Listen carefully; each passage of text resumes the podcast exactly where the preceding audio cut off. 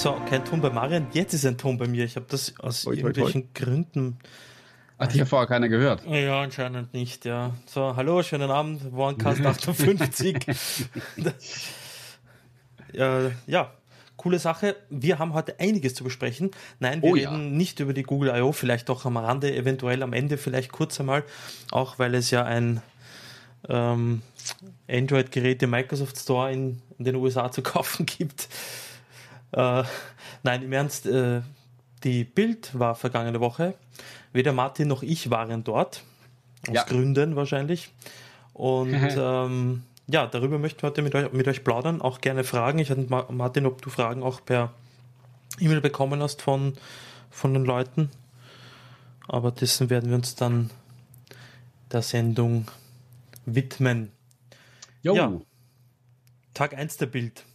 Ganz ungewöhnlich. Tag 1 der Bild war, wie erwartet, stinklangweilig. Wow, und jeder, der irgendwie sich für Cloud und Entwicklerthemen und so Zeug interessiert, schlägt jetzt die Hände über dem Kopf zusammen, sagt, was für Banausen. Äh, ja, aber es war natürlich der für Consumer nicht sonderlich spannende Teil. Äh, eine, eine Sache fand ich am Tag 1 aber doch interessant, das war dieses äh, Azure IoT Edge. Äh, allerdings muss ich auch echt gestehen, das war nur deswegen für mich interessant, weil ich ähm, ein bisschen Zeit hatte, mich darauf vorzubereiten, mich zu belesen über das, was die da ankündigen, sonst hätte ich nämlich überhaupt nichts davon verstanden. ja, ich glaube ja. und äh, ja, dieses, dieses Edge Computing ist von daher ein bisschen interessant und auch ein bisschen amüsant, weil ähm, so als der Cloud-Boom losging, hat man gesagt, so alles in die Cloud, auch die ganze Rechenleistung, alles dahin, nur noch dumme Terminals an den Endpunkten. Und jetzt stellt man fest, hey, Moment mal, auch durch IoT und so, da entstehen solche gewaltigen Datenmengen überall. Das bringt man gar nicht alles dahin geschaufelt, egal was für eine riesen Bandbreite man hat. Und es muss auch alles gar nicht dahin. Manche Informationen kann man doch viel besser vor Ort verarbeiten. Und es ist eigentlich äh, in ganz in aller Kürze dieses Edge Computing erklärt. Ähm, die IoT äh, Geräte werden intelligenter und leistungsfähiger und übernehmen mehr Rechenarbeit. Deswegen läuft ja Windows 10 IoT jetzt auch in Zukunft auf den auf den Intel Core CPUs. Also das sind sozusagen Hochleistungsmaschinen äh, und nicht mehr ähm, nur dumme kleine Sensoren, was man sich ansonsten unter unter IoT-Devices vorstellt. Also für mich hast du gerade Bahnhof gesprochen. Na, ehrlich, war das so schlimm?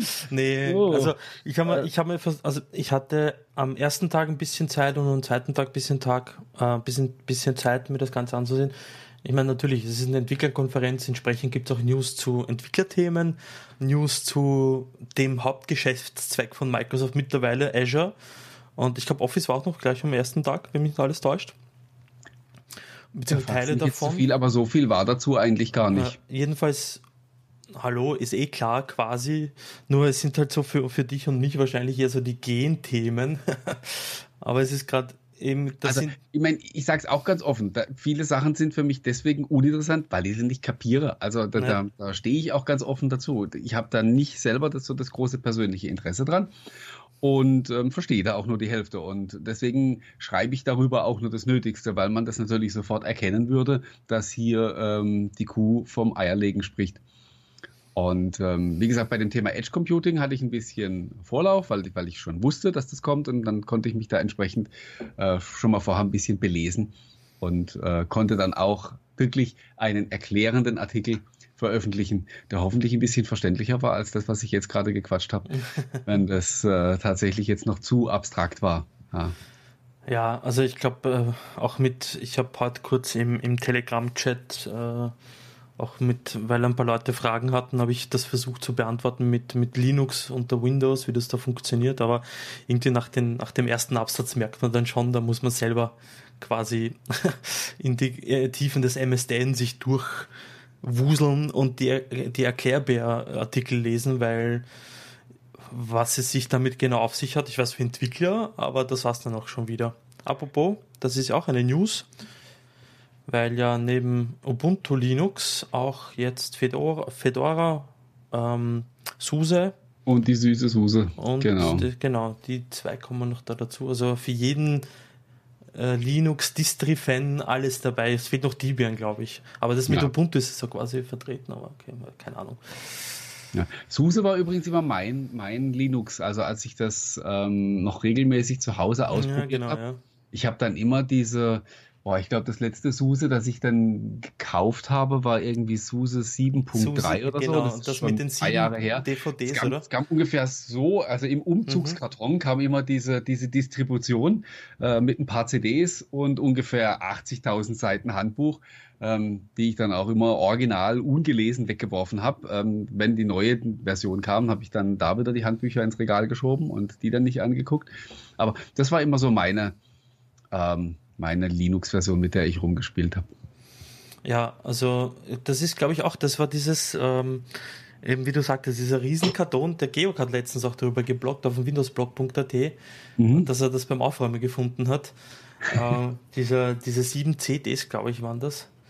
Und ich hatte das, das hat auch noch, was hat das gekostet? Das hat auch doch eine Stange Geld auch noch gekostet, das Zeug. Ähm, also es, ich meine mich, aber da könnte ich mich jetzt echt täuschen. Ich meine es wirklich, also es war ja noch ein D-Mark dann. Ähm, also ich meine, es war so ein, so ein mittelhoher zweistelliger D-Mark-Betrag. Mhm. Der CPU zu Pösser oder wie man den Namen ausspricht, bitte verzeih mir, äh, schreibt mir, wir das Einzige, was wir da gekauft haben, war das Handbuch.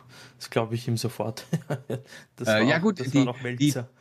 Die, die, Distribution selber war ja frei. Du konntest, mhm. die ISOs konntest du ja runterladen, aber genau. ich, das war ja das Witzige. Ich habe mir die gekauft, weil ich gedacht habe, da ist Literatur dabei, weil ich brauche das ja, ich kenne mich ja nicht aus und dann habe ich halt in das Zeug trotzdem nie reingeguckt. Also theoretisch hätte ich eigentlich auch, aber es war halt schön, man hatte so die schöne Box, man hatte das Erlebnis beim ja, Auspacken ja. und so und äh, ja, ähm, Im Vergleich kam ja Windows auf einer, auf ja, einer mickrigen CD daher. Bitte was? Äh, Windows kam ja im Vergleich auf einer mickrigen CD daher. Ja, oder auf 834 Disketten, äh, ja. denen die letzte dann einen Lesefehler hatte. Ja, genau.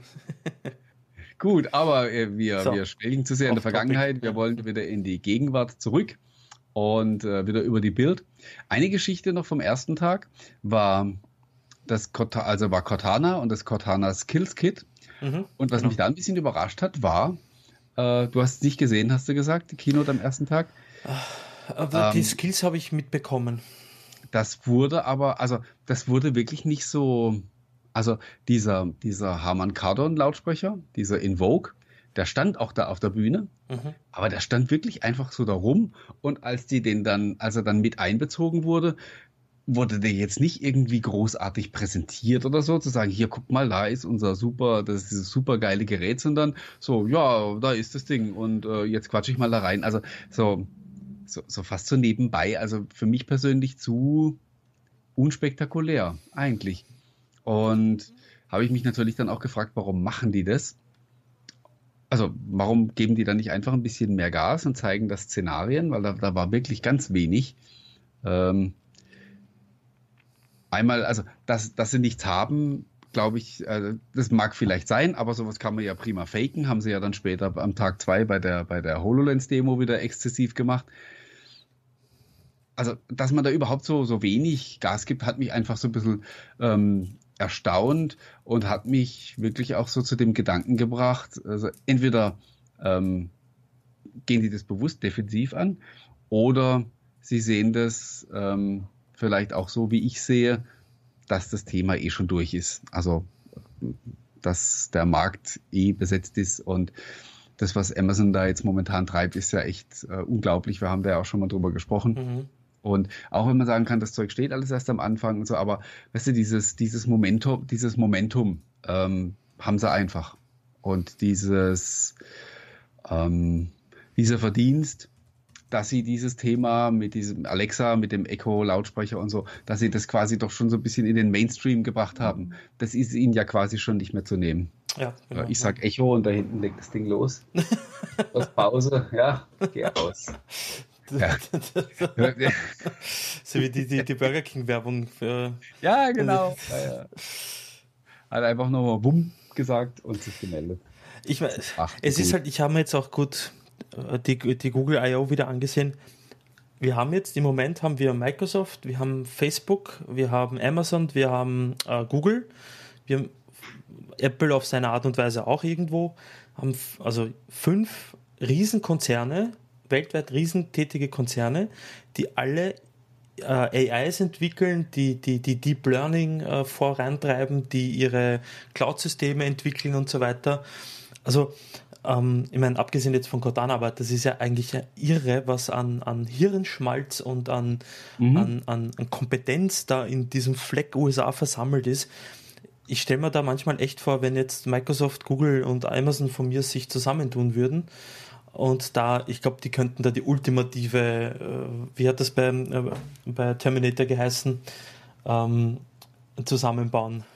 Glaube ich nicht, weil ich, ich glaube, man braucht tatsächlich, äh, auch wenn natürlich da ganz bestimmt ganz viele Arbeiten derzeit doppelt gemacht werden, glaube ich trotzdem, man braucht dieses gegenseitige, weißt du, jeder, jeder hat ein bisschen andere Ideen, jeder hat eine andere Herangehensweise und also so, so kann man sich immer wieder gegenseitig inspirieren und gegenseitig äh, abkupfern, was der andere macht.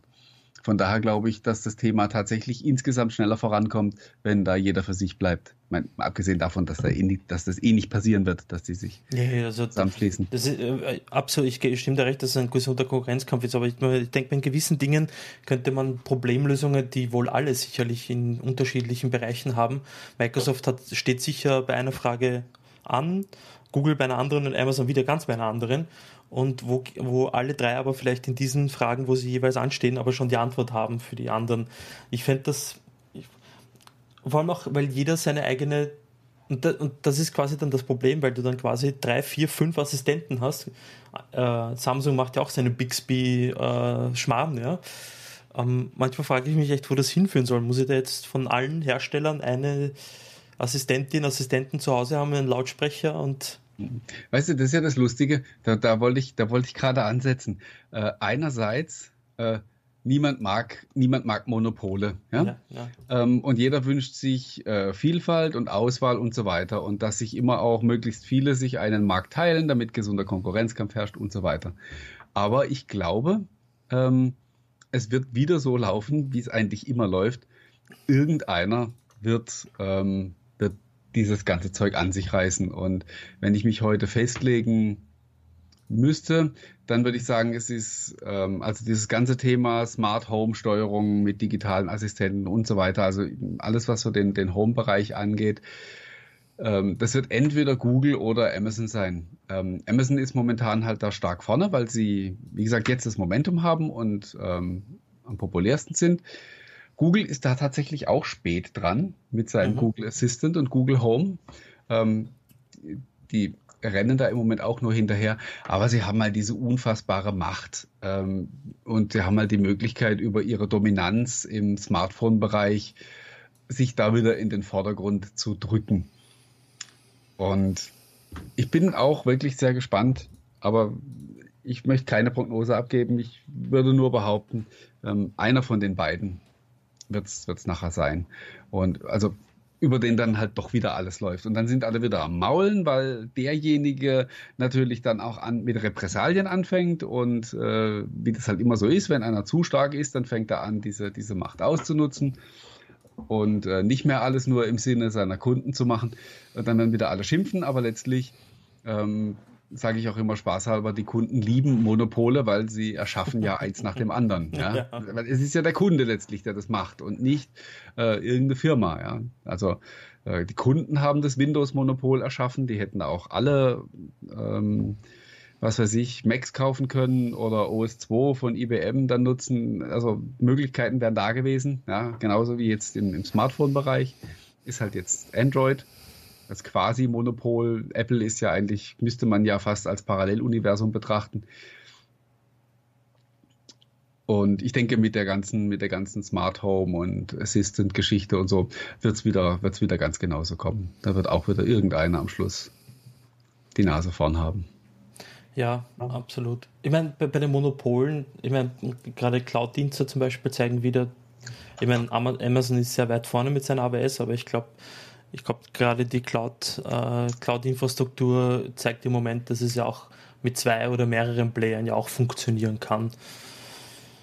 Aber in dem Fall schauen wir mal, was, was rauskommt. Weil auch ein paar Leute gefragt haben im, im, im Chat, du nutzt Alexa, wie oft? Ich. Das überhaupt, ja. Also so richtig eingebunden in meinen, also wie soll man sagen, in meinen täglichen Workflow, in meinen Alltag ist es, ist es nicht. Ich, ich mache vielleicht aber auch zu wenig damit. Äh, die, die paar Sachen, die ich ausprobiere, muss ich halt aber wirklich sagen, das funktioniert halt auch wirklich erstaunlich gut. Also auch, ähm, ich habe mich bis jetzt wenig damit beschäftigt, also äh, zu lernen, wie ich Befehle einsprechen muss oder so. Äh, ich habe es bisher immer selber rausgefunden, beziehungsweise die meisten Sachen haben auch echt funktioniert, also mit natürlicher Sprache. Und ja. wenn, wenn, ich da halt an, an Microsoft denke und Lokalisierung, dann weiß ich, äh, ich denke am besten gar nicht dran, weil das wird wahrscheinlich überhaupt niemals äh, ein Thema werden. Ja, absolut. Hier im, im deutschsprachigen Raum. Und jo. Aber ähm, lassen wir Tag 1 der Bild vielleicht mal hinter uns und äh, widmen uns dem zweiten, wesentlich spannenderen Teil, äh, der ja, also die Keynote am zweiten Tag ging ja dann ausschließlich um um Windows bzw. Windows 10. Richtig, dazu habe ich auch ein Video Und vorbereitet hier. Ein Video. Mhm, Sekunde. Lass das rollen. Let it roll, ich muss es da kurz noch einfügen.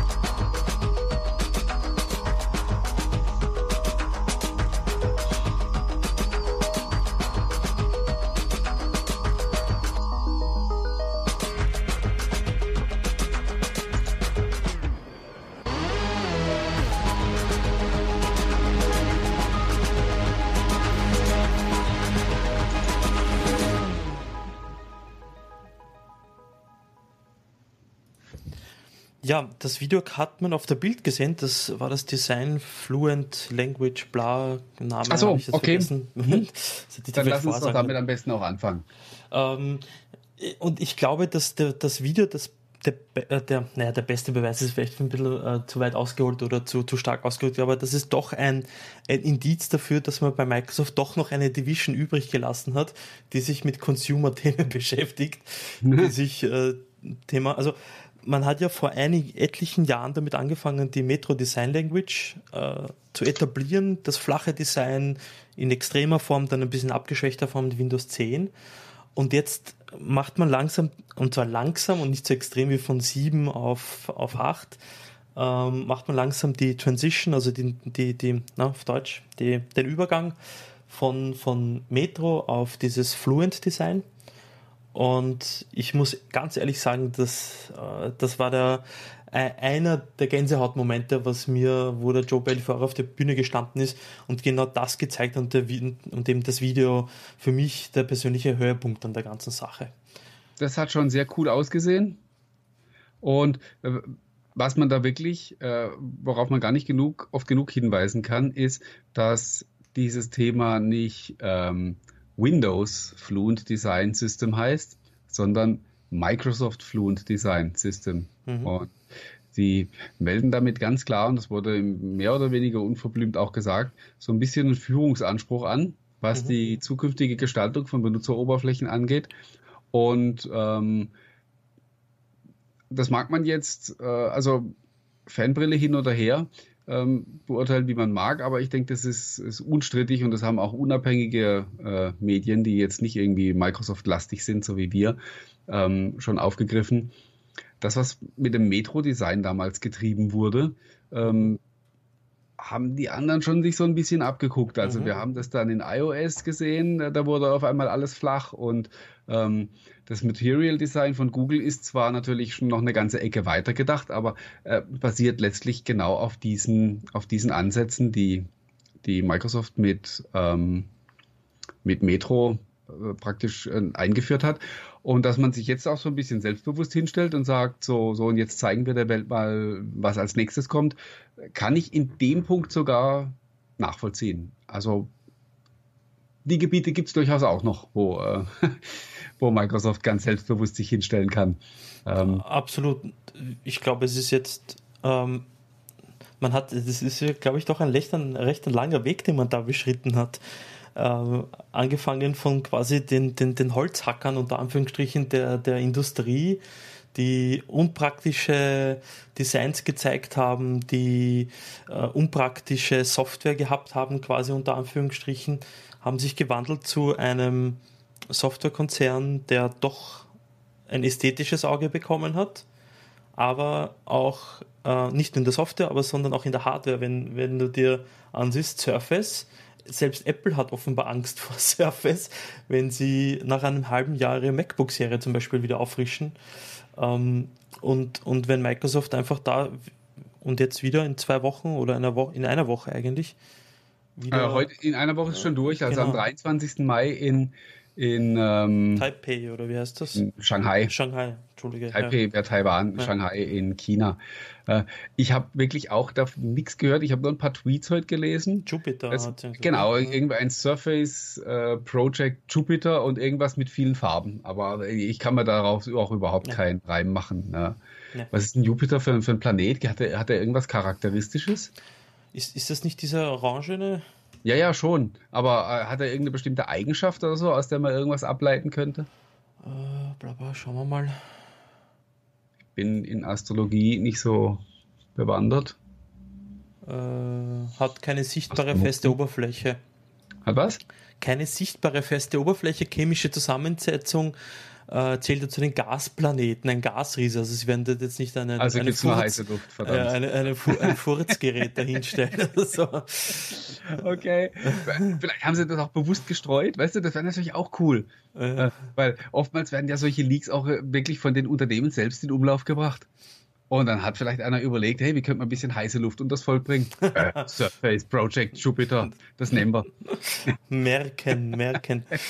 Wobei ich aber, ich glaube, da haben wir, glaube, letztens drüber gesprochen, über die, das Surface Laptop, habe ich dann, nachdem es dann doch sehr spät in der Keynote war, habe ich gedacht, Martin, das war sicher ein Hoax und man hat uns da auf die, in die Sackgasse geführt. Ähm, ja, aber ich bin echt gespannt, was da kommt. Ja. Jo, ähm, gut.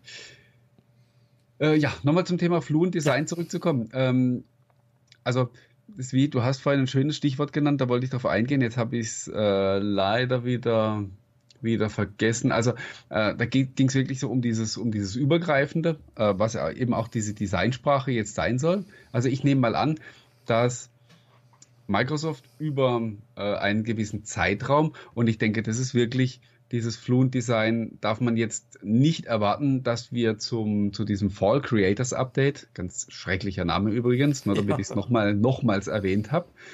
Äh, ich denke nicht, dass wir da die große Revolution sehen und dass das dann abgeschlossen ist. Ich glaube, das ist wirklich eher so eine, so eine Reise, die da jetzt beginnt, mhm. dass das nach und nach überall einfließt.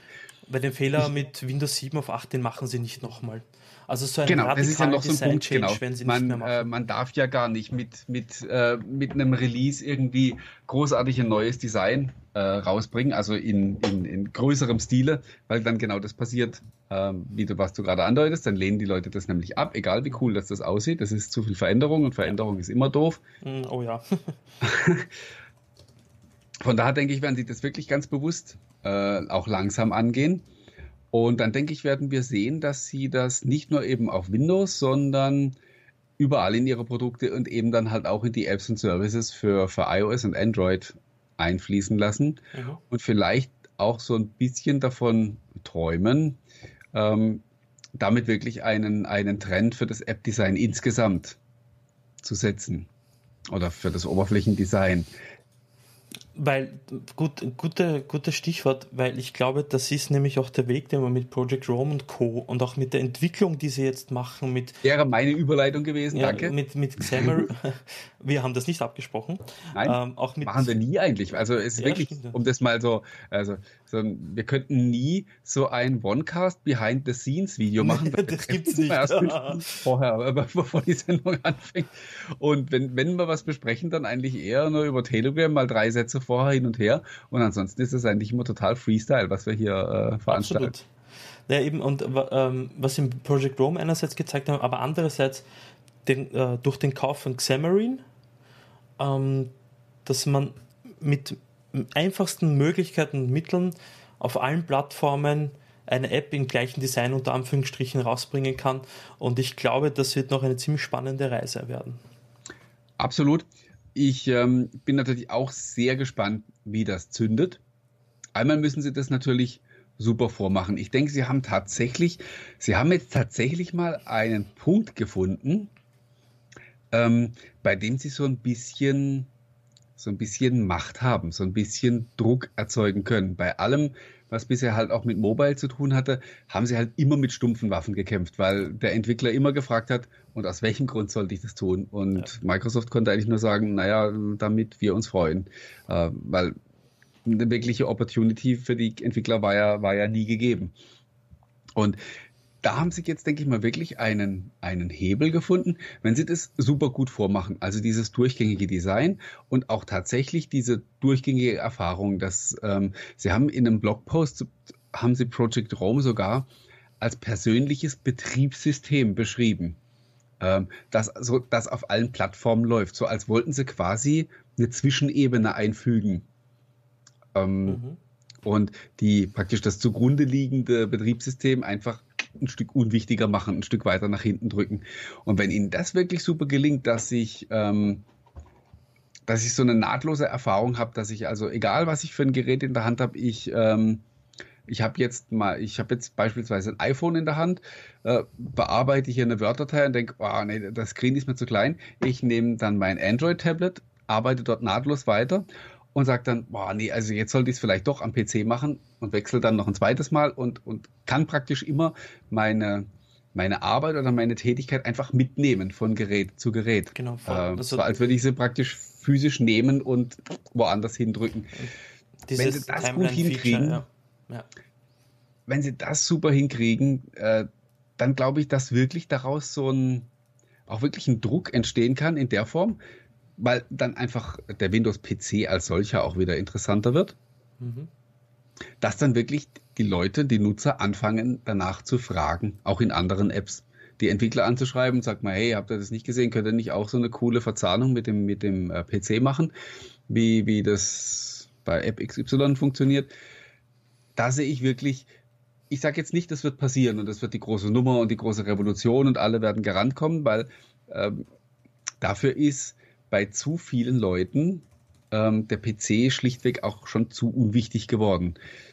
Aber es gibt halt immer, also er hat halt immer noch eine sehr starke Position und äh, bei, bei den Leuten könnte das funktionieren und das könnte tatsächlich ähm, wirklich ernstzunehmende Folgen haben, sage ich mal. Also ich sehe hier zumindest, ich sehe zumindest die Möglichkeit.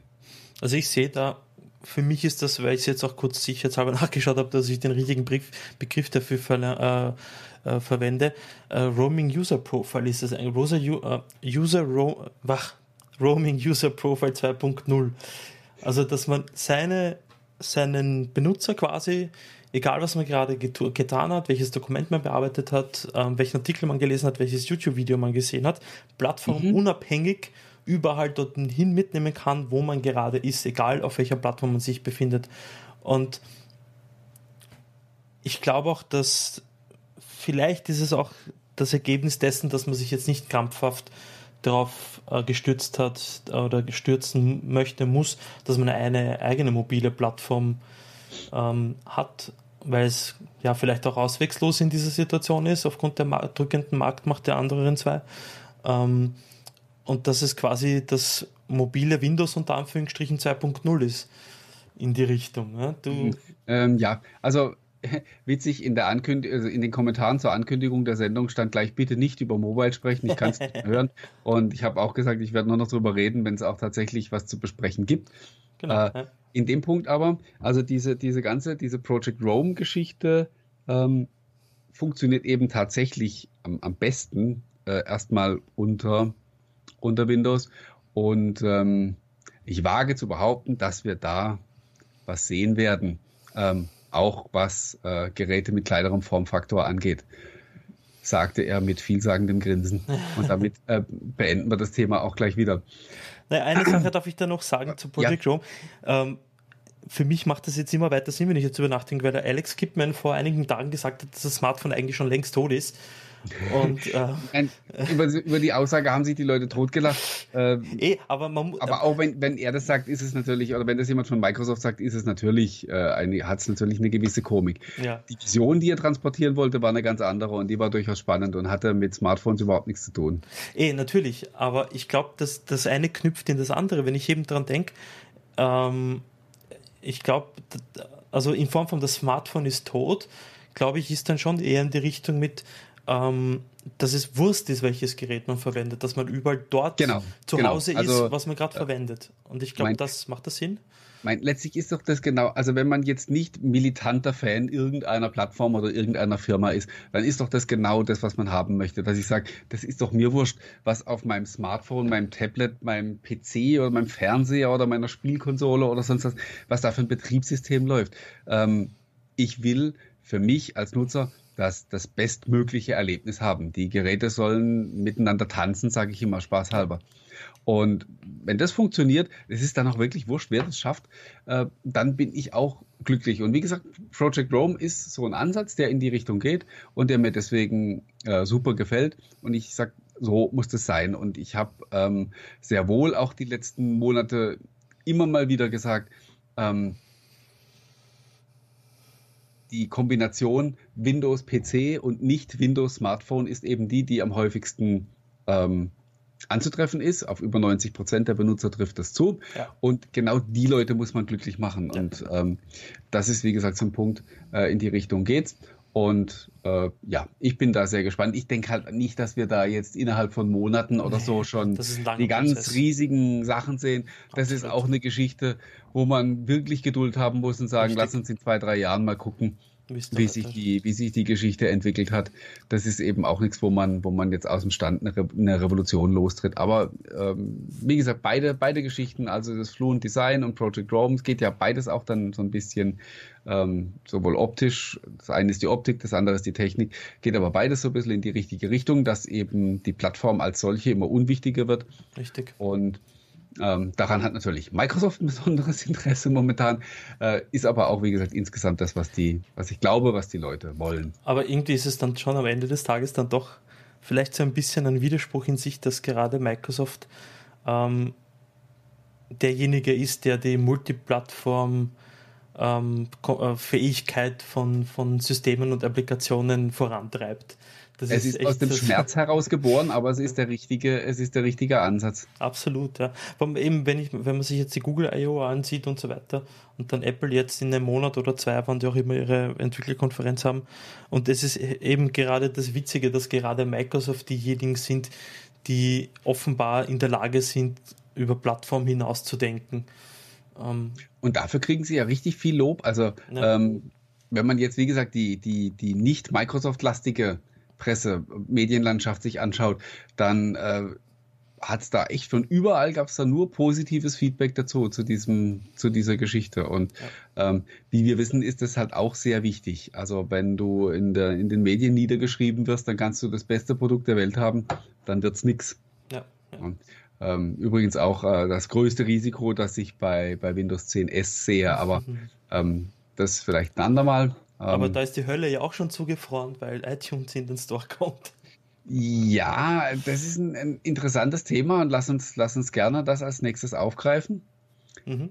Ich hatte, wie ganz viele andere auch, ähm, also auch alle Medienvertreter, die drin saßen, diesen Wow-Moment, weil das haben sie tatsächlich auch in keinem Briefing oder so vorher ähm, verraten als sie gesagt haben, iTunes kommt in den Store, da hast du ja wirklich, da hat man ja, hätte man ja wahrscheinlich in dem Moment kurzzeitig äh, eine Stecknadel fallen hören unter um den 5000 Leuten, ja, bevor dann doch ein bisschen äh, gefeiert wurde.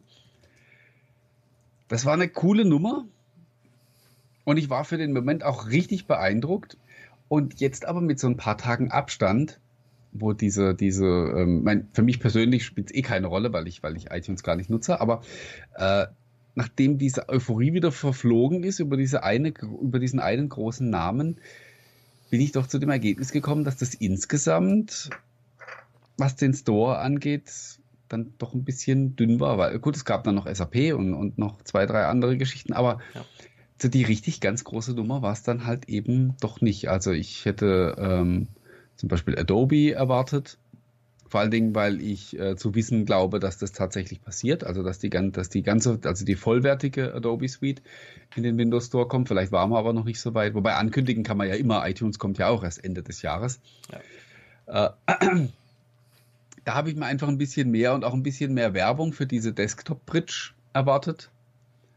Das, ich will jetzt nicht sagen, dass ich enttäuscht wäre. Es hat mich einfach nur überrascht, dass man da nicht wesentlich mehr in der Keynote äh, drauf eingegangen ist.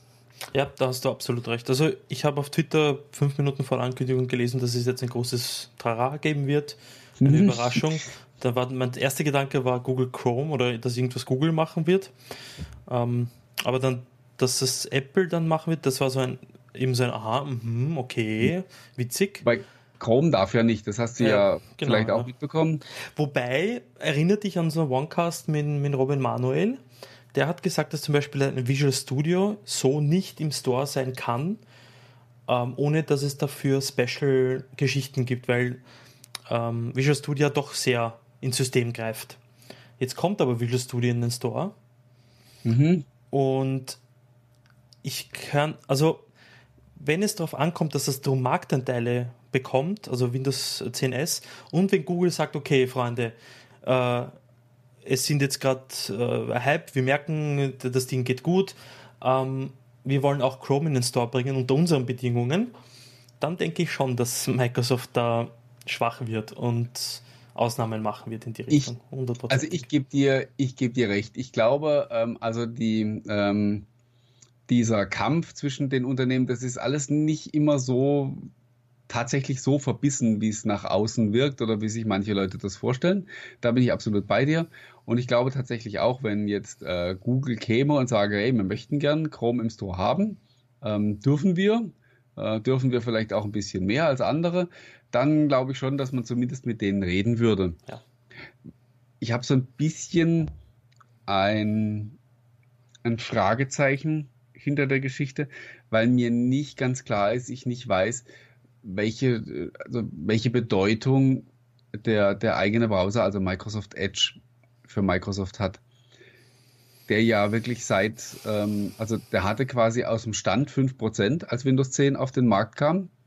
Und da ist er auch stehen geblieben, mhm. seither. Also ähm, das werden nicht, nicht noch genau dieselben 5% sein, sondern es werden halt immer wieder Leute den ausprobieren und dann halt eben doch wieder einen anderen Browser nutzen. Und so die Zahl kommt ja nicht wirklich vom Fleck. Also es mag vielleicht von 5,1 auf 5,6 gestiegen sein, aber das ist ja überhaupt nicht der Rede wert.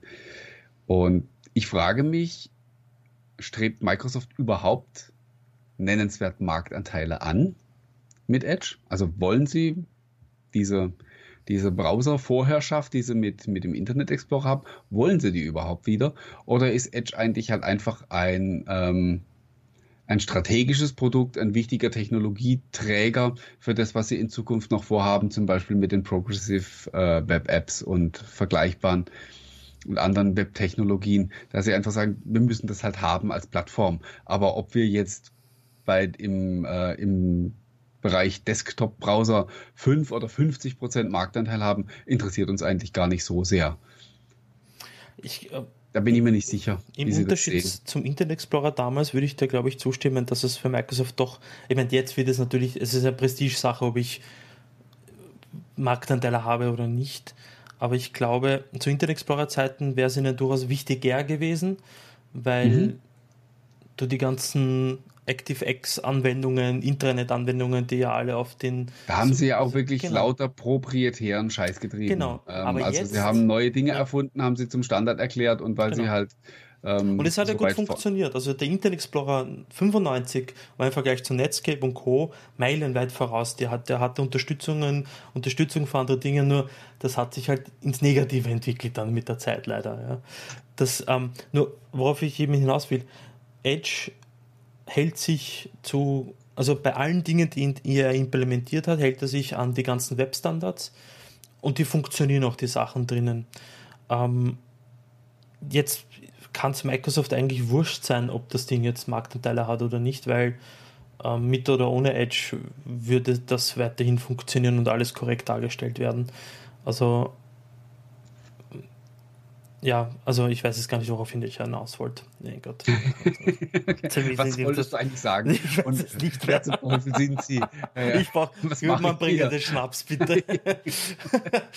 Hilfe, wo bin ich? ich wurde entführt. Ähm, ja, wie gesagt, ähm, ich weiß auch nicht so genau, äh, ja. ob sie überhaupt diese ehrgeizigen Ziele haben. Ähm, wenn sie die haben, dann äh, ist die Meldung wieder eine, eine Enttäuschung, die ähm, auch ja im Rahmen der Bild hochkam, nämlich dass Edge entgegen dem, was Microsoft ursprünglich mal sagte und was jetzt dann auch vor der Bild als Gerücht wieder rumging, nämlich, dass ähm, Edge eine eigenständige mhm. App sein soll, die über den Store aktualisiert wird. Äh, da wurde ja jetzt klar auf der Bild wieder gesagt, ähm, das wird so schnell nicht der Fall sein. So nach dem Motto Never say never. Äh, vielleicht passiert es irgendwann mal, aber für den Begründung Moment. dazu? Bitte? Begründung? Oh, gar keine. Einfach hm. ähm, nur so für den Moment bleibt es halt an das System. Ähm, na, bleibt es ans. Oh, oh. oh. Habe ich was gemacht jetzt gerade? Nee. nee äh, man sollte nicht rumspielen während. Äh, also für den Moment haben sie eben keine anderen Pläne, als dass der eben so fest im, im System verankert bleibt. Nee, weißt also ich glaube, ich glaube, die Begründung ist einfach die, dass der Internet Explorer war ja der wichtigste Bestandteil des, äh, von Windows aufgrund seiner Rendering Engine für diverse Geschichten. Und ich glaube einfach, sie haben ähm, im Zuge der Entwicklung von Windows 10 Internet Explorer mit Edge, äh, mit der Edge Rendering Engine einfach ausgetauscht. Und somit ähm, wenn sie irgendwann einmal Windows von komplett neu entwickeln sollen und tatsächlich es ein äh, Windows as a Service werden sollte mit entfernbaren Modulen, so wie man es braucht dann tatsächlich, dann wird wahrscheinlich Edge in den Store kommen. Zuvor wahrscheinlich nicht. Ist jetzt meine humble Opinion. Also ich weiß nicht, ob das, also ist meine Vermutung in dem Fall. Mhm. mhm. Äh, wie gesagt, da muss man einfach mal abwarten. Äh, viele haben auch, also auf Basis dieser Ankündigung, dass äh, Edge in Windows 10 verankert bleibt, auch den Rückschluss gezogen, dass wir damit auch äh, plattformübergreifend das vergessen können. Mhm. Da wäre ich mir persönlich jetzt nicht so sicher, weil ähm, unter iOS gibt es ja zum Beispiel auch die Regel, dass, ein Alternat dass auch alternative Browser ähm, die systemeigenen Bibliotheken verwenden müssen. Wie es unter Android aussieht, weiß ich ehrlich gesagt nicht. Nee, Aber äh, Sie können den sowieso nicht portieren. Also Sie können sowieso nicht Edge nehmen, wie er unter Windows 10 läuft und sagen, so portieren wir das jetzt auf, auf iOS und Android. Das müsste eh von Grund auf neu entwickelt werden. Mhm. Und ähm, von daher äh, schließt es, schließt es für mich das eine das andere nicht aus. Und ich bleibe dabei, dass wenn Sie, wenn Sie das Ziel Marktanteile haben, was wir ja vorhin schon erörtert haben, dann geht es nur mit, äh, mit plattformübergreifender Verfügbarkeit, weil äh, ich glaube nach wie vor, dass das Chrome eben auch so stark geworden ist, weil es eben unter Android der Standardbrowser ist und weil sich ähm, Lesezeichen, Passwörter, History und so weiter halt alles so wunderbar synchronisiert. Und ähm, das sind wir wieder beim Stichwort Project Rome. Mhm. Ähm, das ist einfach ein Erfolgskriterium, wenn sowas funktioniert dann äh, hat man auch auf, auf, auf allen Plattformen ein gutes Standing und deswegen ist Chrome so stark geworden. Und ähm, solange, wie gesagt, ein anderer Browser, wie jetzt beispielsweise Edge, das nicht in ähnlicher Form plattformübergreifend bietet, wird er auch nicht nennenswert Nutzer einsammeln. Wobei, wenn ich mal ketzerisch werden darf, die sollten eigentlich erstmal gucken, dass äh, von Windows-PC zu Windows-PC mal die, die Lesezeichen-Synchronisation in endlicher Zeit funktioniert. Ja. Das ist, äh, ist immer noch eine Katastrophe. Also es ist wesentlich besser geworden, aber es ist noch, weißt du, wenn ich, äh, wenn ich zwei PCs nebeneinander stehen habe mhm. und habe die geöffnet und lösche in Chrome einen, einen, einen, ein Lesezeichen aus der Favoritenleiste, dann verschwindet es nahezu in Echtzeit von dem anderen Gerät. Ja, also bis ich rüber geguckt habe, ist es schon, sehe ich es gerade noch verschwinden. Und ähm, unter Edge wartest du damit, bei Edge wartest du halt unter Umständen Stunden, bis sich so ein Eintrag mal vom, von einem PC zum anderen oder aufs, aufs Phone oder irgendwie synchronisiert hat. Ich, du, da muss ja der Microsoft-Mitarbeiter den Random sagen, oh, oh, scheiße, der Martin hat den Ja, genau, mit Copy und Paste muss er das dann äh, darüber transportieren. Du, bei den, den, fünf, bei den, fünf den Eindruck hat man echt manchmal, also, wo man dann auch denkt, Leute, das ist doch keine Raketenwissenschaft, sowas, das, das, das muss doch einfach funktionieren. Aber. Man korrigiere mich, aber der Internet Explorer konnte das, oder? Mit der 11er Version. Der hat auch, der hat auch Favoriten synchronisiert. Ich weiß allerdings nicht, wie schnell. Da okay. habe ich, da habe ich es nie beobachtet. Das, äh, ich, weil Passwörter konnte Internet Explorer mit Phone, glaube ich, wenn mich nicht alles täuscht, synchronisieren. Bei Passwörtern bin ich mal jetzt, äh, bei Lesezeichen weiß ich nicht mehr. Zugegeben, ich bin nicht so der Lesezeichen-Mensch. Ähm, ja, also. So arg viele habe ich nicht, aber das ist zum Beispiel auch so ein, so, so ein Ärgernis-Bug, den, den, den Edge jetzt schon monatelang mit sich rumschleppt. Wenn du, ähm, also ich habe alle meine Favoriten in der, in der Favoritenleiste mhm. ähm, und da habe ich Ordner und auch Unterordner. Und wenn du auf einen Unterordner klickst, dann öffnet sich im ersten Versuch äh, auf der Rech in der rechten Spalte die Favoritenleiste komplett eingeklappt. Dann klappst du das wieder zu, drückst denselben Unterordner nochmal an und dann geht er auf. Also immer erst im zweiten Versuch. Oh. Und der Bug ist seit Monaten und ich habe den auch schon, äh, ich habe schon einen eigenen Eintrag im Feedback Hub gemacht, ich habe schon entsprechende Einträge hochgevotet, ich habe äh, Donner und noch so zwei, drei andere persönlich angetwittert und darauf hingewiesen und da passiert einfach nichts. Also entweder ähm, kriegen sie es nicht gebacken oder es wird, nicht ignoriert, es wird ignoriert, keine Ahnung. Aber sie wollen ja zum Fall Creators Update, haben sie ja ähm, steif und fest behauptet, sehr stark an den Basics arbeiten. Performance, Fehlerfreiheit und so weiter. Ich werde sie daran messen, wenn der Bug endlich verschwunden ist. Ah, ich kann mich erinnern, dass das mal auf Twitter, glaube ich, gepostet ja, es ist, das ist jetzt schon wieder einige Wochen her. Das war noch zur, zur da war es noch im Insider-Programm, also nur im Insider-Programm des Creators Update, weil mit dem wurde der Fehler sozusagen eingeführt. Okay, witzig. Apropos einführen, jetzt kommt nicht das, was ihr vielleicht denkt. ich habe schon Angst. Der Joe Belfiore war ja wieder da. Mhm. Das hat mir sehr gefallen. Der Erklärbär der Nation ist wieder da. und äh, man merkt, dass er ein bisschen eingerostet ist. Also zumindest habe ich mir eingebildet, dass er ein bisschen eingerostet ist bei den Präsentationen. Aber es hat mir schon wieder gefallen, den Typen auf der Bühne zu sehen und dass er ähm, er ist doch ein Sympathieträger im Vergleich jetzt zum, zum Meyerson oder, oder zu mhm. anderen. Mhm. Der tut schon gut. Ja. Und ähm, ich und ich kaufe ihm das ja alles ab, was er da erzählt. Ja, ja. Ich bin mal gespannt. Also es gibt ja Gerüchte, dass es im Laufe des Jahres noch einen, ähm, einen Wechsel geben wird. Also, dass eben ähm, Meyerson seinen, äh, seinen Posten räumt oder weggeräumt wird, keine Ahnung. Aber auf jeden Fall, es gibt eben Gerüchte, dass sich an der Stelle was tut. Hm. Und wenn es da, wenn es da eine Nachfolge zu besetzen gäbe, dann würde mir da halt auch nur einer einfallen. Ne? Und ich glaube, der würde auch wirklich ähm, der Geschichte sehr viel besser tun, wobei da kommt jetzt wieder meine, meine persönliche Abneigung ins Spiel, aber äh, weg. Gehen wir nochmal zu den fachlichen Themen zurück. Ja. Ähm, ein, noch ein ganz großes Highlight ähm, der Windows Keynote waren die OneDrive Placeholder. Yeah. Die habe ich leider verpasst. Uh, ähm, die jetzt endlich wieder zurückkommen. Auch, ich muss echt sagen, ich war auch einer derjenigen, die massiv verärgert waren, dass man die, wie hieß es unter Windows 8? Ähm, Smart Files hießen sie da. Mhm. Genau. Dass man die mit Windows 10 abgekündigt hat, war ich auch mächtig sauer. Das war ja vor allen Dingen auch zu der Zeit, wo sie bei zu OneDrive nicht die allerbeste PR gemacht haben. Ne? Dann war noch da die Geschichte mit dem unendlichen Speicherplatz und so. Ja, ja, ja. Äh, und jetzt kommt das Feature endlich wieder zurück und ähm, ich meine, am PC habe ich eh komplett synchronisiert, aber ich habe halt eben, ähm, also mein Surface Pro hat halt eben nur 128 Gigabyte Speicher, da habe ich die kleine, die Core M3-Version und da warte ich dann echt sehnsüchtig drauf, dass ich wieder ähm, diese, diese Platzhalterfunktionalität habe. Vom das Feature war ja insofern cool. Ich habe das, äh, ich hatte mein altes Surface Pro damals noch auch mit 128 GB Speicherplatz und das war mein Hauptarbeitsgerät. Und dann hast du eine OneDrive mit 300 GB Daten, die du aber theoretisch alle brauchst zum Arbeiten. Mhm, ja, also zumindest immer wieder Teil, Teile davon. Richtig, ja. Und dann mit dieser blöden Ordnersynchronisierung, wie es jetzt zum Beispiel gelöst ist oder auch äh, wie es bei Dropbox und so weiter ist, ähm, war das dann schon mühsam mit, ja, welchen Ordner könnte ich jetzt brauchen und so weiter. Und mit, mit den Smart Files habe ich dann alle Ordner ausgewählt, rechte Maustaste nur online verfügbar quasi und schwuppdiwupp, das Zeug war äh, weg, aber auch nicht wiederum, weil Doppelklick und das File wurde wieder runtergeladen. Ja. Mhm. Und deshalb ähm, bin ich absolut froh, dass das Feature insofern wieder zurückkehrt. Aber es dürften sie ordentlich aufgebohrt haben.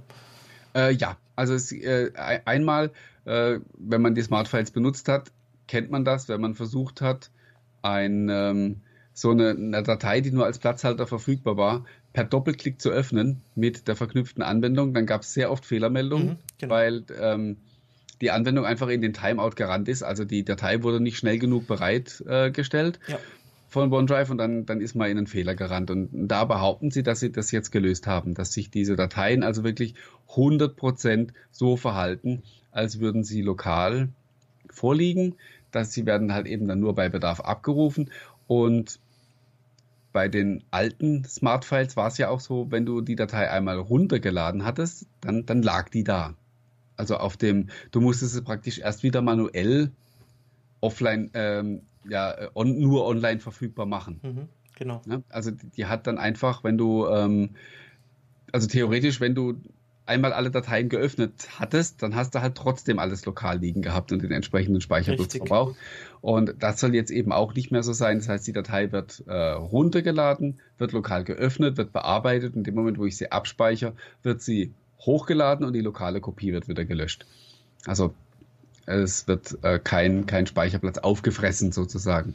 Lass mich aber nachdenken. Das ist ja aber bei, bei aktuell macht man, machen Sie das ja bei Office-Dokumenten auch, die ich ähm, in Word aus, aus OneDrive öffne. Lädt er ja theoretisch eine Offline-Kopie runter, ich bearbeite sie, speichere und die Datei wird wieder hochgeladen. Wenn du jetzt, du meinst, wenn du es über die OneDrive-Web-Oberfläche machst? Nee, nee, wenn ich, äh, wenn ich jetzt Word aufmache, die, die Desktop-Applikation, dann gehe ich hier weitere Dokumente öffnen. Ach so, und dann OneDrive. greift darüber aufs OneDrive zu. Ja, ja genau. dann ist es, das ist genau dasselbe, ja. Mhm. Ja, das ist aber gar nicht so blöd. Also in dem Fall haben sie eine bestehende Geschichte, die sie schon quasi äh, jahrelang erprobt haben, äh, machen sie es jetzt auch auf äh, alle Dateien beziehungsweise auf eine Ordnerstruktur. Der Unterschied gut. ist eigentlich in Anführungsstrichen nur, dass das halt jetzt auch im Explorer wieder sichtbar mhm. wird. Ja, ah, das ist spitze. Und dass ich eben alle anderen, äh, dass ich eben alle anderen Möglichkeiten habe, wie bei einer lokalen Datei auch. Ich bin echt gespannt, wie sich das dann anfühlt. Hoffentlich. Also ja, absolut. Also ähm, auf der einen Seite, sie haben ja genug Erfahrung mit OneDrive und den ganzen Thematik Offline, Smart Files, bla bla bla. Aber auf der anderen Seite, es ist dann halt doch wieder etwas Neues und wo alles schief gehen kann oder schief gehen kann. Mhm. Bin ich gespannt. Und ich habe gesehen, du hast geschrieben, es wird eine neue Freigabeoption, beziehungsweise das ganze Sharing im Explorer wird ein bisschen anders werden. Ähm, ja, und zwar, äh, also da gab es einen Screenshot, den habe ich jetzt natürlich nicht dabei. Äh, also bisher habe ich heute die Möglichkeit, Rechtsklick im Explorer, OneDrive-Link freigeben und dann wird das Ding in die Zwischenablage kopiert. Genau. Und jetzt habe ich eben die volle Experience. Das heißt, ich klicke drauf, mache Freigabe und dann kann ich eben auch da die, ähm, na, da kann ich dann eben auch die User äh, auswählen, die das bekommen sollen und so weiter. Also die, die, das, was ich in OneDrive auch online habe. Also bin ich echt gespannt. Ich habe da, ich kann euch das zeigen. Okay, so.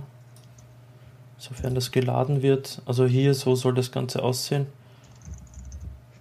Entschuldigt die Qualität. Äh, kann ich das vergrößern?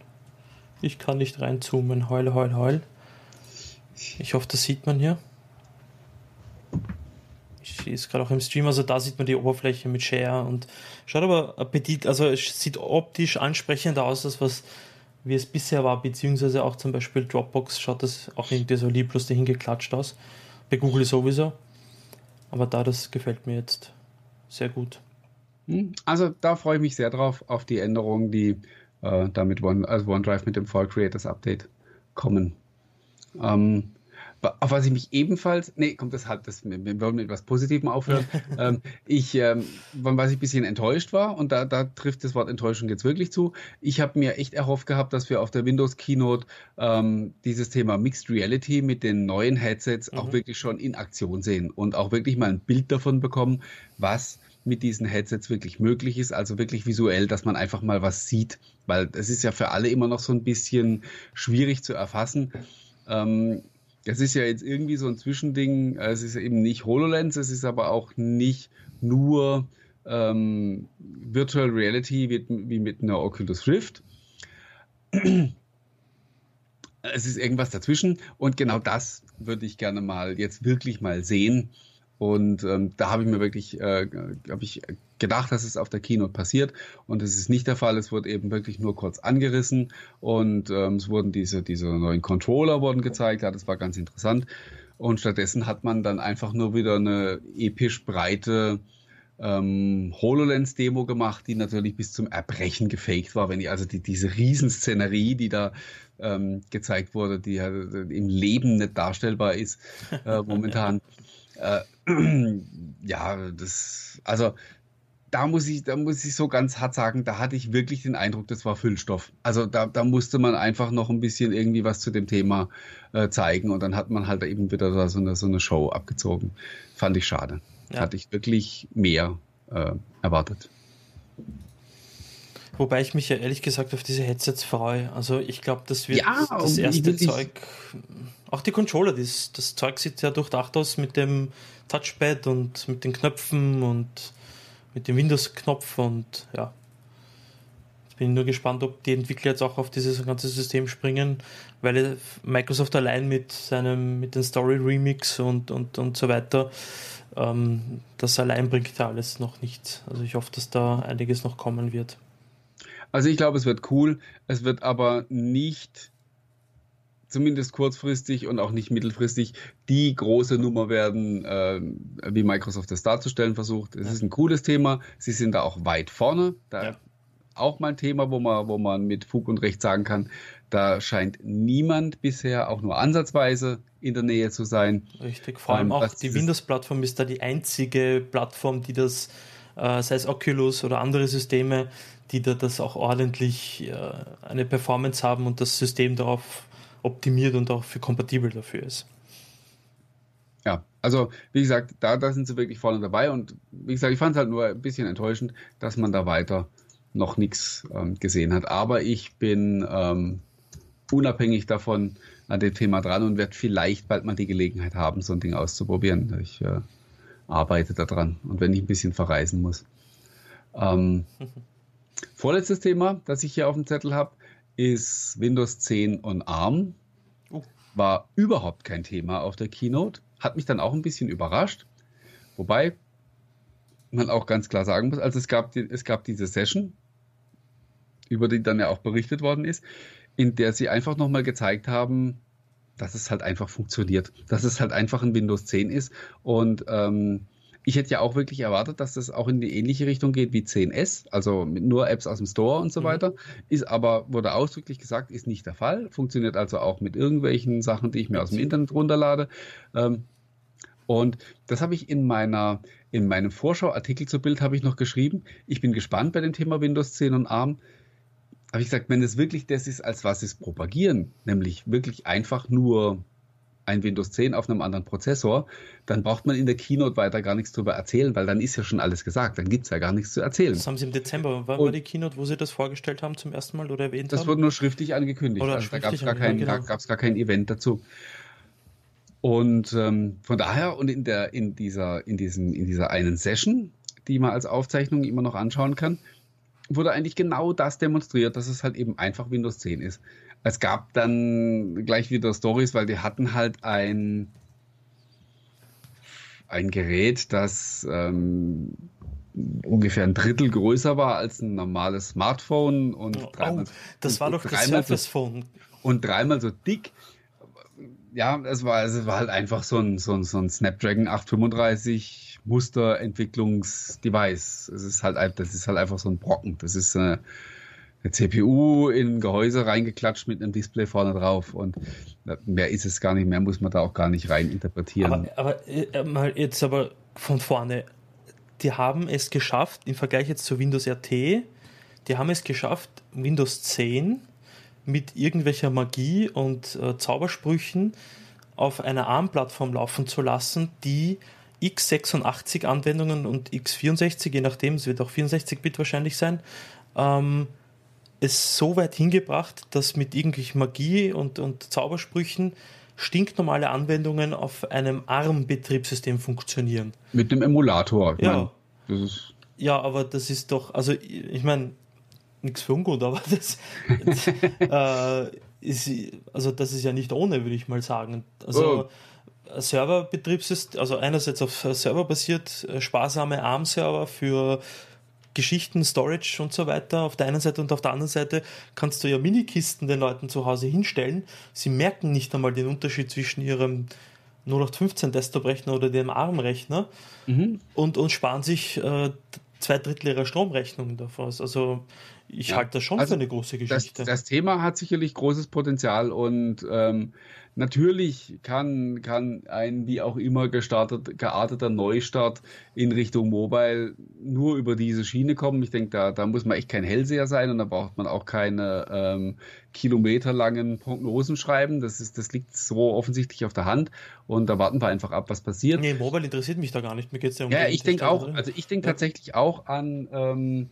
wirklich an, an, ähm, an günstigen, günstige Notebooks beispielsweise, ähm, ohne Lüfter, die deutlich mehr Performance haben als heute äh, mit irgendeinem so schwindeligen Intel Atom drin oder so. Ähn, auf ähnlichem Preisniveau, mit einer wesentlich besseren Akkulaufzeit, mit einem endlich funktionierenden Standby. Ja? Ähm, und, und, und solche Geschichten. Äh, da, da glaube ich, da kann man extrem profitieren und ich freue mich da wirklich auch ganz, äh, ganz, ganz arg auf die, auf die ersten, auf die ersten Notebooks, Tablets oder so, die, die damit dann auch tatsächlich der, kommen. Der Werde ich auch sofort in der Schlange stehen, um mir so ein Ding zu kaufen. Der Frank, äh, Frank Lassaia, übrigens, Frank, danke für deine Spende, dass die ARM, ähm, also die Anwendungen nativ ohne Emulation laufen. Also das Nein, du brauchst einen Übersetzer. Also ja, irgendeiner. Äh, also da, ich habe es jetzt auch nicht so exakt im Kopf, aber ähm, dieses, dieses Video einfach mal auf, auf uh, Channel, Channel 9 gehen von Microsoft. Aha. Da gibt es zu, zu Windows 10 und ARM gibt's diese Build-Session, die ist uh, ungefähr 50 Minuten lang. Da erklären die auch den technischen Aufbau und so weiter. Und ähm, da sieht man, die, die UWPs laufen nativ ja. und die Win32-Anwendungen, äh, die werden emuliert. Okay, dann muss ich mir, ich muss mir so viele Sessions noch ansehen. Ich wollte mir diese Fluent Session im Auto letztens an, also im Auto? Hast du schon ja, so ein selbstfahrendes Ding, oder? nee, so nebenbei laufen. Ich höre das, ich höre meistens dann noch hin. Ah, um, super. Autounfall dank Build Session. Microsoft. Ja, ja. ja, ja. Nee, Hast du ähm, Fluent Design nachher auf der Motorhaube, ja? Kaltverformung. Mhm. Ähm, übrigens, was wir gar nicht erwähnt haben, war ja de, der Aufreger der letzten vergangenen Woche. Ähm, der Wanna Be Wanna Be, Wanna Cry. Wanna Cry, ja. Wanna Cry. ich wollte auch heulen, als ich verschiedene Reaktionen darauf äh, gesehen habe. Und äh, also zusammenfassend kann man doch durchaus behaupten oder sagen, ähm, ein Upgrade auf Windows 10 hätte sich auf jeden Fall ausgezahlt, das kostenlose von Windows 7 zum oder Beispiel, von Windows 8. Zum Beispiel für die Deutsche Bahn. Mhm. Ja. ähm, dass sich Sicht, also dass sich in den, in, wieder ins Gewissen rufen, dass Microsoft eine sehr lange Zeit vor dem Supportende Unternehmen, aber auch Privatnutzer davor gewarnt hat, dass, das, dass der Support für Windows 10 aufhören wird, irgendwann einmal in absehbarer Zeit. Ich glaube, zwei Jahre vor haben sie damit wirklich Penetrantes damit begonnen. Ähm, und ich glaube, die Leute bzw. die Unternehmen bekommen auch äh, die Rechnung dafür präsentiert, um es ganz ähm, böse ja. zu sagen. Ich sage aber auch wirklich ganz klar, also wirklich so rein, rein aus PR-Sicht ähm, war doch das Thema fast ein Glücksfall für Microsoft. Also, ähm, weil sie konnten einmal, ähm, also sie haben auch die Leute, die eigentlich keinen Support mehr bekommen sollten, äh, geschützt, indem mhm. sie halt doch ähm, ich meine, indem sie doch zum Beispiel den Patch halt für XP gebracht haben. das ähm, war aber, glaube ich, auch gar nicht anders möglich. Also das, das hat ja solche ähm, Kreise gezogen. Ähm, also das war ja in den Hauptnachrichtensendungen ja. überall. Also wenn Microsoft sich jetzt hingestellt hätte, gesagt, nö, nö, wir haben es euch gesagt und, und jetzt ist Pech. Ja, interessiert uns nicht. Das, das, hätte, das ähm, hätte jeder, der in der Materie drinsteckt, hätte gesagt, ja, da haben sie jetzt recht, ja, hatten ja alle lang genug Zeit, aber rein so von dem, für das allgemeine Außenbild, das, das wäre einfach äh, nicht tragbar gewesen. Deswegen haben sie das meiner Meinung nach richtig gemacht. Mhm. Und sie haben natürlich ideale Argumente jetzt gehabt. Ähm, einmal natürlich grundsätzlich für, für ein Update auf Windows 10 zu werben und auch grundsätzlich ähm, ich habe auch so, so ähm, einen, einen Spaß-Tweet abgesetzt. Ich weiß nicht, ob du den gelesen hast. Mhm. Ich habe gesagt, ich schreibe jetzt dieses WannaCrypt, schreibe ich jetzt auf ein 10er Kantholz. Und jedes Mal, wenn jemand mir was von Zwangsupdates erzählen will, dann hole ich mit dem Ding aus und dann rumst's. Ja? Und äh, also da, da, da soll doch jetzt bitte niemand mehr irgendwie davon anfangen. Also wie viele Beweise braucht man noch, dass das wichtig ist, richtig, dass die Systeme richtig. auf dem aktuellen Absolut. Zustand sind? Und ja, natürlich, ab und zu passiert mal irgendeine Scheiße und ein System wird geschrottet, weil ein Patch fehlerhaft ist. So what? Ja, der Systemwiederherstellung und dann, dann, ist, der, ist, der, ist der Käse wieder gegessen. Absolut. Aber äh, für mich gibt es da wirklich keinen Grund mehr, jetzt irgendwie, ähm, also wer da jetzt noch dagegen quatscht, der tut mir leid. Da was habe ich er soll von mir aus dieser Meinung sein, aber äh, in dem Punkt, da hört es mit dem Verständnis beim Netz wirklich auf. Absolut richtig. Was habe ich mir die Wund, äh, Finger wund geschrieben? Um, denn die Leute, ah, die ah, Zwangsupdates und mein PC startet plötzlich neu und obwohl ich das gar nicht wollte, bla bla bla. Viel hm. Blödsinn, viel, äh, viele alternative Fakten. Und, und da sieht man auch, wieso Microsoft mit Windows 8 die, Updates aus der Hand des Users genommen hat und in seine, in seine eigene bzw. Betriebssystem-Hände gelegt hat. Nämlich auch genau ist, deshalb. Das ist vollkommen richtig so. Und ich habe ja mal auch, ähm, ich habe, ich mein, glaube, dass ich das hier auch schon mal erwähnt habe ähm, schon mal diese, diese provokante Äußerung gemacht, sagt, wenn es nach mir ginge, dann hätte der Normal-User, also der, der Käufer eines PCs, nicht mal mehr Adminrechte auf dem System, ja, die braucht man nicht. Und das ist genau, ähm, das ist genau der Punkt, wo wir mit Windows 10 S ja letztlich auch hingehen. Und das ist genau das, was der Standard-PC-Anwender braucht. Und du hast natürlich in, wenn du das jetzt, wenn ich, wenn ich jetzt morgen einen Meinungsartikel auf Dr. Windows dazu schreibe, dass das genauso sein muss, dann wird mich ein Sturm von entrüsteten Kommentaren überrollen, aber halt eben das sind halt lauter auch erfahrene Benutzer, die ähm, zum größten Teil eben wissen, was sie tun und so. Also der, ähm, der Standard-Heimconsumer, der liest ja gar keine Tech-Seiten. Ja? Und für die ist eben so eine Geschichte wie 10S auch genau das Richtige. Und deswegen hoffe ich wirklich, dass das dieses Mal funktioniert und ähm, dass es eben ein Erfolg wird. Absolut. Und eben, ich hoffe, dass Microsoft sich ordentlich dahinter klemmt und in, in Wochenabständen Erfolgsmeldungen bloggen kann, wer jetzt nicht aller in den wer Store jetzt kommt. wieder als nächstes ja. in den Store kommt mit das, seiner, das mit seiner muss, das Anwendung. Muss das muss passieren, das muss jetzt wirklich im Fluss bleiben. Richtig, das ja. muss einfach passieren, bis äh, Surface Laptop launcht ab äh, und äh, laufend, da müssen laufend News, da muss der Manager, der für dieses Produkt verantwortlich ist, muss um sein Leben laufen, damit das Produkt auch funktioniert. ja, äh, ja, also genau. ohne dem, da muss Fleisch, da muss Blut rein, das, sonst funktioniert das Ganze nicht. Und wie du sagtest, ähm, und ich glaube auch, dass uns in Zukunft der Store als zentrale Anti-Malware-Verbreitungsmaßnahme, wenn der so ähm, sich etabliert, weil die Apps drinnen sind, weil durch die umgewandelten Apps alles da ist, dann ist es eine herzliche ähm, Neuerung und eine willkommene Neuerung. Und auch für den Otto Normal, der sich nicht alle zwei Wochen darüber ärgern muss, wieso sein PC jetzt plötzlich langsamer geworden ist. Hm? Und ich sage dir auch ganz ehrlich, ich sehe es auch für mich als das Richtige an. Also sobald, ähm, sobald alles da ist, was ich brauche, ähm, werde ich ähm, tatsächlich auf Windows 10S umsteigen. Ich gehe ja. nicht davon aus, dass das innerhalb von einem halben Jahr oder von einem Jahr passiert, aber ich werde, also ich habe Surface Laptop ja auch vorbestellt. Mhm. Ich werde es also erstmal drauf lassen. Ja. Um, ähm, Windows 10S und werde mal gucken, wie weit ich damit komme. Ich hoffe natürlich, dass dann bis dahin tatsächlich auch die ähm, na, das Office, Office im ja. Store ist. Wobei die, die Office, die, die Mobile Apps gibt es ja auf jeden Fall. Und ähm, für meine Zwecke reichen die auch schon fast aus. Ich meine, ich kann dir ungefähr sagen, wenn ich meine Taskbar schaue, ähm, ist ungefähr die Hälfte der Anwendungen im, im Store. Jetzt äh, Podcast-App, Radio-App, was haben wir da? Browser unter Anführungsstrichen, Twitter-App, Tweeten, äh, Skype, äh, Telegram, äh, ja, Wunderlist, that's it. Ja. Ja. Adobe fehlt noch. Aber das soll ja kommen, hoffentlich. Weil sobald ja, Adobe im Store ist, hallo, ich bin gerne, ja, sofort. Jo. Gut, wir haben schon zehn Minuten überzogen. Ja. Ich hatte mir so als, als letztes Highlight sozusagen dieses eben dieses Story Remix aufgespart. Oh, sehr gut, ähm, ja dass äh, ja aber noch nicht, noch längst nicht alle Insider haben. Wer es noch nicht gelesen hat und jetzt gerade zuschaut und es noch nicht hat, dem kann man das kurz erklären. Äh, Microsoft macht so, so, so ein A-B-Testing, nennt sich das. Das machen, macht man zum Beispiel auch bei, äh, ja, bei Software-Tests macht man das gerne, auch bei ähm, Online-Publikationen machen das gern, dass sie Artikel mit zwei unterschiedlichen Schlagzeilen veröffentlichen und gucken, welche von, welche von beiden besser klickt und die bessere mhm. Äh, wird dann übernommen. Und solche Sachen machen sie im Insider-Programm auch. Und das ähm, machen sie eben auch bei der Fotos-App. Und das hat zur Folge, dass manche das Feature sehen und manche noch nicht. Das ist also kein, kein technisches Problem, das irgendwie behoben werden muss, sondern ist schlichtweg Absicht.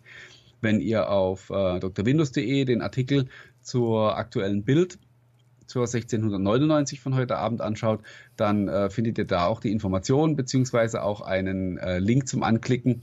Man kann tatsächlich an dieses Team eine E-Mail schreiben und kann sagen, ich bin äh, der liebe Martin aus Rastatt und möchte gern äh, Story Remix haben. Und dann können die da anscheinend was tun. Ich gehöre zu den Glücklichen, ich habe es auf meinem Surface Pro 4 schon drauf. Weil, um ganz ehrlich zu sein, also ich im Rahmen meiner Arbeit, die ich tue, ähm, schneide ich sehr oft Videos, auch wenn es nur so ein Stückchen rausschneiden ist oder Musik mhm. drunter legen oder ein, ein Fade-out machen und so weiter. Da ist mein Tool der Wahl nach wie vor der Movie Maker, so blöd es ist. Der Windows Movie Maker, ich das ist, den auch ist, immer noch, weil also, der halt so schön einfach ist. Ich habe ja, genau. hab jetzt Magix Video Deluxe probiert, ich habe Sony Vegas probiert, ich habe Premiere Pro probiert und so weiter. Alles viel zu oversized, oder? Nicht, für, für, für Nein, ja, das, ja, auch, natürlich, aber, und das ist das Überragende, man, ähm, man kann mich beim Wort nehmen und wenn ihr zu Hause Premiere Pro zum Beispiel habt und eine Movie Maker testet es, der Movie Maker exportiert um mindestens 40% ein Video bei gleichen Qualitätseinstellungen als MP4 schneller als Premiere zum Beispiel auf der oh, gleichen cool. Hardware. Ich Interessant. Das, es ist irre, wie, wie schnell, weil das Ding pre-rendert die Dinger, wenn man einen Film importiert in den Movie Maker, sieht man unten so einen Balken und das Ding pre-rendert das.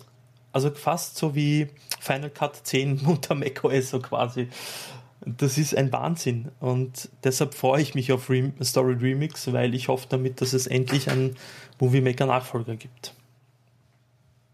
Jo, ähm, also was sie da auf der Keynote gezeigt haben, war, echt, ja. war ja echt extrem beeindruckend, ja. ne? mit dem fliegenden Feuerball und so weiter. Also, ähm, also wer jetzt, wer, die, wer, das Feature noch nicht hat, muss nicht allzu traurig sein. Ähm, das ist eh alles noch nicht drin. Es ist im Moment noch recht rudimentär. Ähm, man kann ein paar Bilder zusammenmixen, Videos, kann ähm, man da so ein paar Effekte einstellen und so. Also es gibt im Moment eh noch nicht so viel zu entdecken. Aber so und, wie ich das verstanden ähm, habe, äh, wird es eine Verknüpfung mit diesem 3D-Store äh, geben quasi? Genau. Ja, Aber, das ist ja sensationell. Also es wird, das wird noch sehr cool werden. Irgendjemand hat getwittert, ähm, das ist der Movie Maker auf Steroiden. Ja, ja das, das war gelesen, ja. Sehr cool. Absolut. Gut, Viertelstunde drüber. Yeah. Ich würde sagen, kommen wir zum Ende. Mhm. Also ich persönlich habe auch meinen Spickzettel, den ich mir geschrieben habe, abgearbeitet. Da steht jetzt nichts mehr drauf. Sehr gut. Sind noch irgendwie offene Fragen oder so aus dem Chat, die wir noch ganz schnell. Ja, zum Schluss können. vielleicht der Predator fragt, ob es Probleme mit der aktuellen Insider-Bild auf dem Surface Pro 4 gibt. Welches ist die aktuelle? Die, also die 16199. Das ist die von heute Abend, die habe ich auf meinem Surface Pro noch nicht drauf, hatte ich noch keine Zeit für. Ja, ich muss das auch machen. Man sieht eh Hintergrund, da steht's. Ah, das muss ich noch ausprobieren. Übrigens, da unten, da sieht man diesen weißen Laptop da. Das ist ein Lenovo-Laptop und weil mir ab und zu ist mir manchmal fad am Wochenende oder langweilig und da äh, spiele ich, versuche ich Mac OS X auf äh, normalen Kisten zu laufen zu bekommen. Und auf diesen Lenovo, das ist der Flex, 5, äh, Flex 215 oder Flex 15.2, keine Ahnung, auf dem läuft macOS tatsächlich nativ und sehr performant sogar. Das ist echt witzig. Aber das war's dann auch schon wieder. Ja. Gut. Uh, Surface Pro 5, Johnny, nein, wissen wir nicht. Gab es auch ein Dementi vom lieben Panos, dass man erst ein Pro 5 bringen wird, wenn es revolutionäre ja, Neuigkeiten also gibt. Dieses, dieses Statement, äh, also man hat immer in den, also viele Überschriften haben ja gelautet, äh, Panos Panay hat gesagt, es gibt kein Surface mhm. Pro 5 und ähm, das kann man, glaube ich, ungefähr ähm, auf eine Stufe stellen mit äh, niemand hat die Absicht, eine Mauer zu errichten. Das heißt, das Ding gibt es so lange nicht, bis sie sagen, jetzt gibt's. Richtig. Ja, also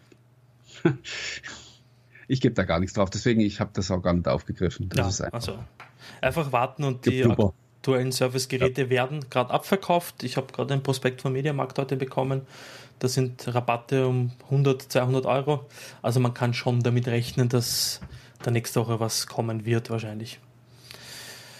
Ähm, und so, letzte Frage. Das war's dann wieder seine Sendung, eine Pressekonferenz von Microsoft zur E3 geben. Die E3 ist ja auch bald. Ist ja auch bald, ist ja Anfang Juni, gell, ja, oder? und auf die freue ich mich extrem, weil da wird Scorpio sein zweites Mal an die Oberfläche schaffen.